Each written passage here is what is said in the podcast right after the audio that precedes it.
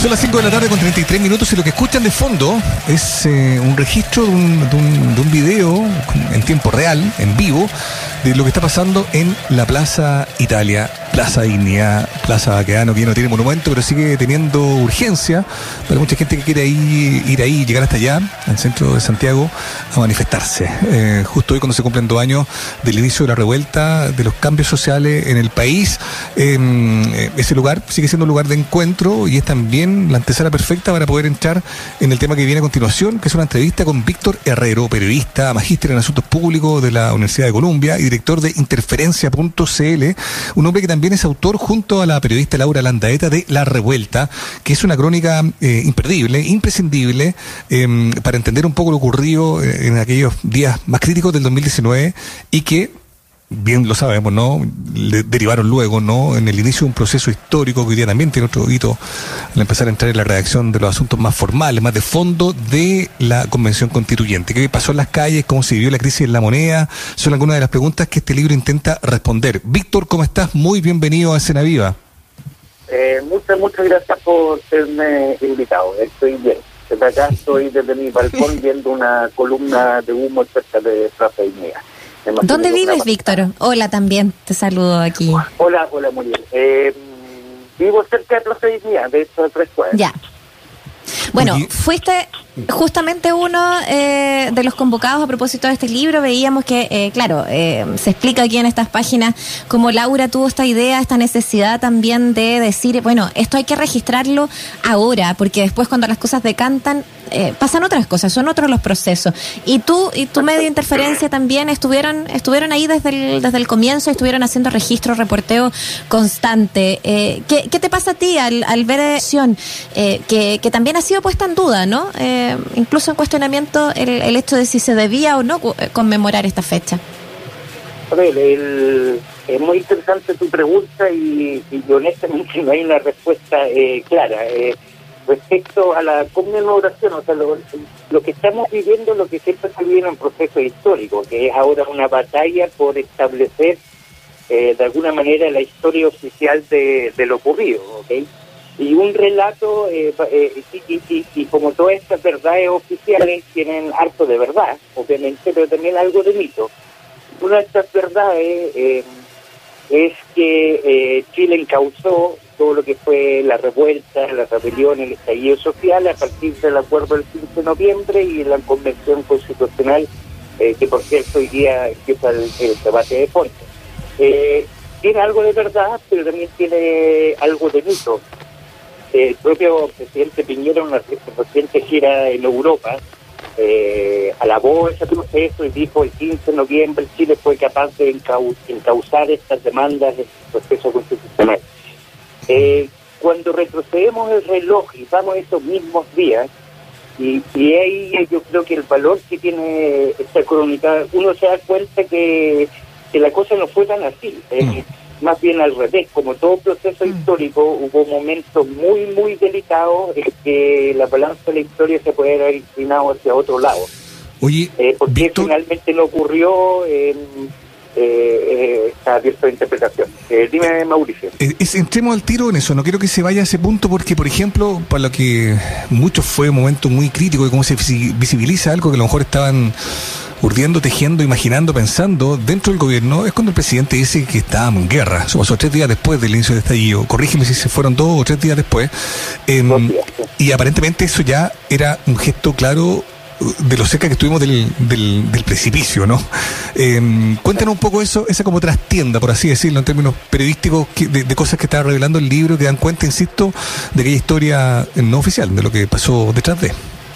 Eh, sí, mira, a ver, hay, hay una cosa, y, y va a sonar un poco a cliché, pero cuando uno vive, está en medio de, de una convulsión social como la del 18 de octubre, eh, uno está en el bosque, pero no ve el bosque, ve los árboles. Eh, y algo que permitió el re reportear esto con, con, con Laura eh, y también reportearlo en el momento fue empezar a ver los contornos de, este bosque.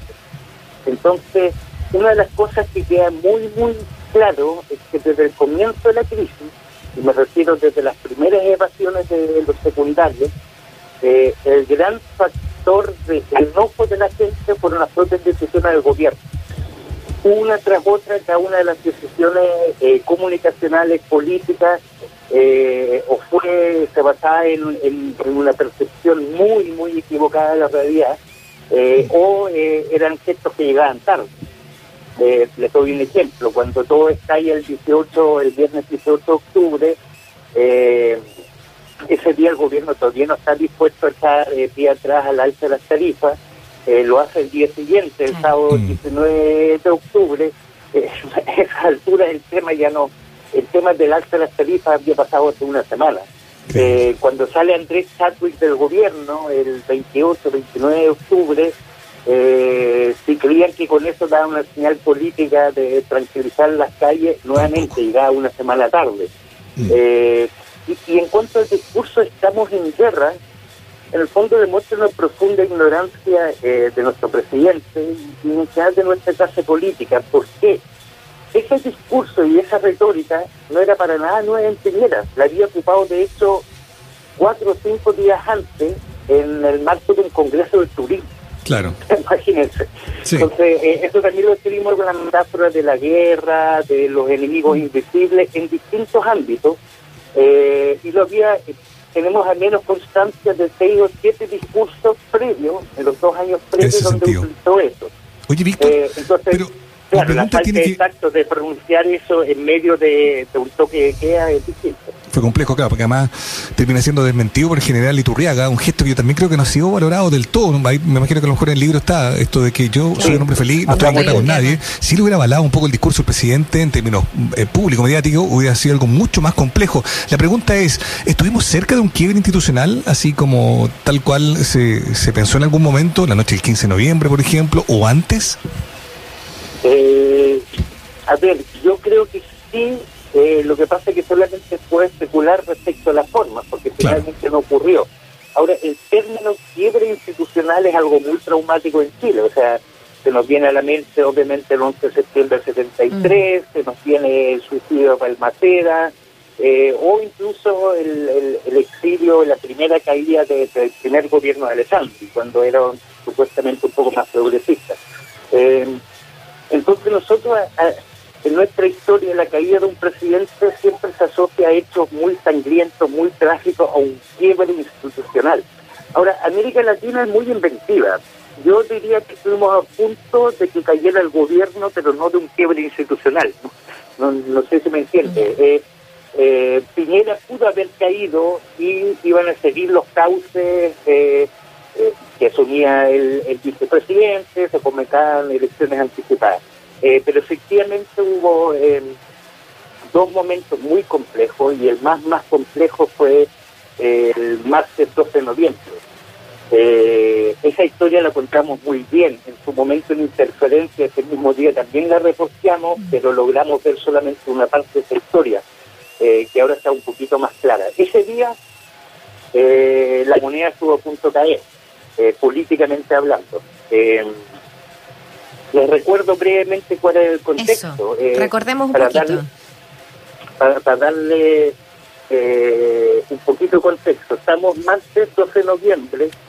Desde el principio de noviembre empezaron a popularizarse los cabildos. Había muchos cabildos autoconvocados y muchos paros populares de clase media. la Asociación Chilena de Municipalidades donde habían alcaldes de derecha, de izquierda, de centro, hizo un llamado a plebiscito para diciembre, ¿ok? Entonces ya tenemos que hay un movimiento, digamos, constituyente, si uno quiere, que surge fuera del poder ejecutivo, poder legislativo. A eso hay que sumarle dos factores más, y es una de las cosas que revelamos en el libro. Eh, Mario Marcel, eh, del Banco Central, andaba diciendo que habían antecedentes de una fuerte fuga de capital. Ahora esto puede ser parte de la típica eh, guerra del terror económica, pero pero en San digamos, se tomó en serio y le puso fecha. Dijo el viernes 15 de noviembre eh, tenemos indicios que va a haber una fuerte fuga de capital. No, no sabemos más allá si, si esto en qué se basaba, porque finalmente esa fuga no se produjo. Eh, de hecho, ninguna fuga se produjo. Víctor, eh, ¿puedo complementarlo un poquito porque efectivamente eh, en, que es la parte 4 del libro que dice los días decisivos empieza el, capítulo fechado del martes 12 de noviembre que le pusieron ustedes la noche de los fusiles y los lápices. Parte con esta frase que, que es algo habitual que encontramos en este libro no es, el hecho de entre comillas novelar los la, ya sea los discursos las citas o eh, aquellas que Em, aquellas conversaciones que les replicaron a ustedes. Eh, y dice parte, esa, esa, mm, eh, ese capítulo dice, perdimos el control de las calles, presidente. La frase del ministro del Interior, Gonzalo Blumel, no era metafórica. Uno minuto antes, el general Mario Rosas le había notificado a Carabineros que Carabineros estaba retirando de Plaza Dignidad y sus alrededores. Entonces, complementándolo con eso, tiene que ver, por un lado, esta cosa como de, de la incertidumbre económica y la amenaza económica, pero por otro lado, la cuestión súper física, súper concreta de perder las calles. Así es, Y, por eso por eso eh, les comento que ese día, eh, martes 12 de noviembre, es clave. Lo que pasa ahí, Carabinero empieza a retirarse a partir de las 8 de la tarde de Plaza de Vía, pero no nos olvidemos, había poco en la Plaza de Puente Alto, en la Plaza de Maipú, en Concepción, en Valparaíso, en Antofagasta. De todos esos lugares, Carabinero empieza a retirarse. Y ellos tienen un término para eso, lo llaman la vuelta larga que en el fondo, para que los oyentes entiendan, una suerte de huelga de brazos caídos, ¿ok? Eh, vamos a ocupar eh, el mínimo de seguridad y vamos a dejar que las cosas eh, las cosas decanten solas, o sea, no vamos a proveer mayor seguridad. esa señal, que fue una señal de poder de dinero hacia el gobierno, era muy potente por otra razón, y a nosotros se nos olvida porque ocurrieron tantas cosas, esto fue el martes 12 de noviembre. El domingo anterior, dos días antes, cayó el gobierno boliviano, Evo Morales, y cayó a raíz de una huelga de policías. Entonces, eso también estaba rondando las cabezas en, la moneda en ese momento. O sea, eh, eh, el momento era muy, muy, muy delicado. Y de ahí viene el famoso ultimátum. Tenemos 48 horas. Ahora, mm. nosotros indagamos mucho, si no, ¿qué? Esto se lo preguntamos a muchas fuentes, sino que, si no intervención militar, si no cae el gobierno. Y nadie nunca nos supo decir el sino qué, era como, había que hacerlo o, o, todo, disculpen mi francés, iba a la cresta. Eh, eh, pero si no qué, eh, porque otra cosa es la que está clara es que los militares no estaban dispuestos a volver a las calles, menos en un escenario donde sabían, y ahí también sacaron el ejemplo boliviano de eh, de revueltas anteriores, de años anteriores, 2003 o 2005, eh, creo que fue en el gobierno de Carlos Mesa, eh, que antecedió a la convención, o sea, que convocó a la convención constitucional boliviana, donde finalmente los que tenían presos eran puros oficiales del ejército por la represión en Bolivia.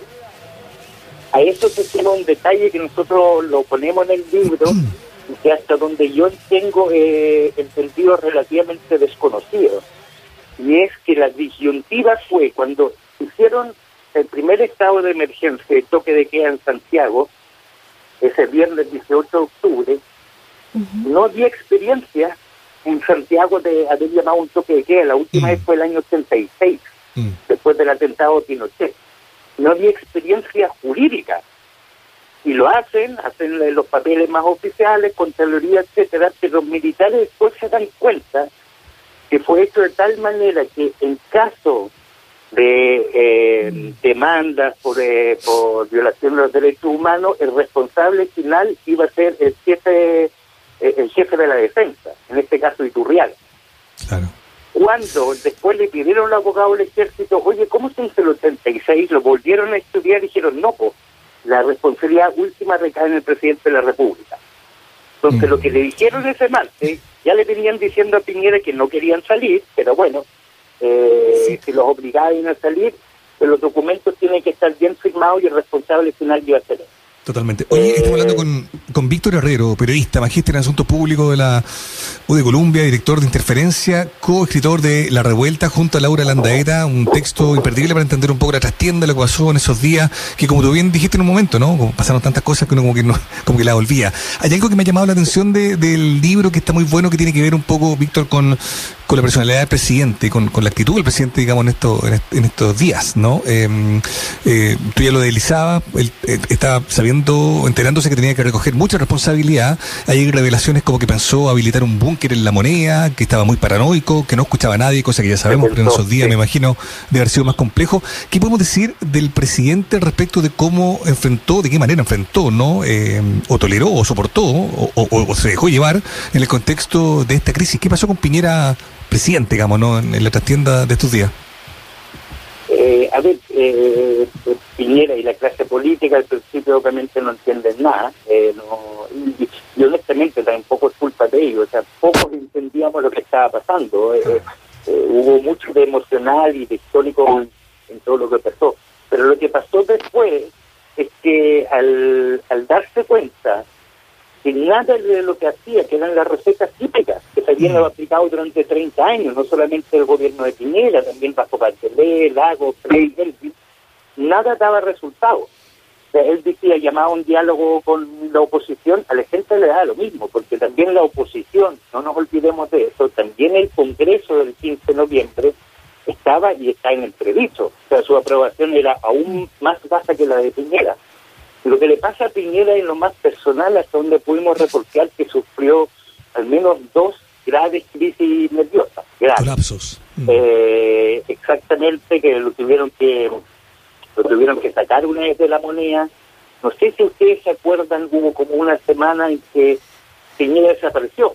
No estaba, no estaba en la tele, eh, hasta donde nosotros sabemos, pasó esos días eh, eh, prácticamente medicado en, su casa, eh, con atención de psiquiatra, etcétera, su psiquiatra personal, que después murió poco después en Barcelona, mm.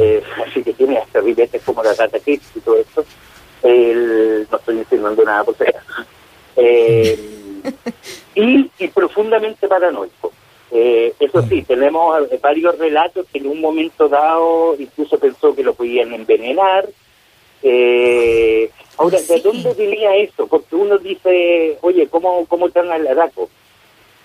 Primero estaba convencido y por eso todo ese tipo de inteligencia que aunque estuviera mal fundamentada, insinuaba algo de injerencia extranjera, el presidente le daba mucha importancia. Piñera estaba convencido que Maduro y Venezuela tenían sus manos en esto, que no le estaban perdonando su rol unos meses antes en Cúcuta, eh, básicamente su rol en, llamar a derrocar el gobierno de Maduro, eh, y que esto era como una venganza, o que Maduro estaba aprovechando esto y esto era una venganza de Maduro. Eh, durante muchos días él pensó eso, convencido de eso, y intentó presionar a la agencia de inteligencia para encontrar ese tipo de información que le rectificara eh, esa paranoia. Ahora sabemos hasta el día de hoy de que no hay absolutamente ningún indicio, ninguno, ninguno de injerencia extranjera en, mm. eh, en el estallido, excepto el K-Pop, ¿eh? como, como decía ese informe de dictadura. Increíble. Que publicó la tercera y el Mercurio sin ningún problema. Claro. Sí, y que Interferencia reveló de dónde, de dónde provino, que fue Luxi y el grupo Quinenco quien les pasó el informe a la moneda. Así es. Oye, qué interesante. De verdad es que empezar a em, rearmar la historia con, con, estas páginas que son eh, este libro de la revuelta que van a poder encontrar a través de la editorial Planeta en todas las librerías ya de, de Laura Landaeta y Víctor Herrero que nos ha acompañado hoy día. La verdad es que uno entra en una cantidad increíble de detalles, de, de, eh, relatos eh, que ustedes pudieron tener acceso también, rearmar, redistribuir, reponer también em, a través de estas páginas estos momentos de la puerta cerradas, muchos de ellos que, que, que, yo creo que eso también tiene un valor muy grande. También muy un valor muy grande el hecho de poder haber estado en las calles y haber hecho un reporteo in situ con todas las personas que estaban también ahí eh, en las manifestaciones. Un trabajo sin duda necesario para entender ese momento. Víctor, te damos las gracias y, les recomendamos buscar la revuelta en librerías.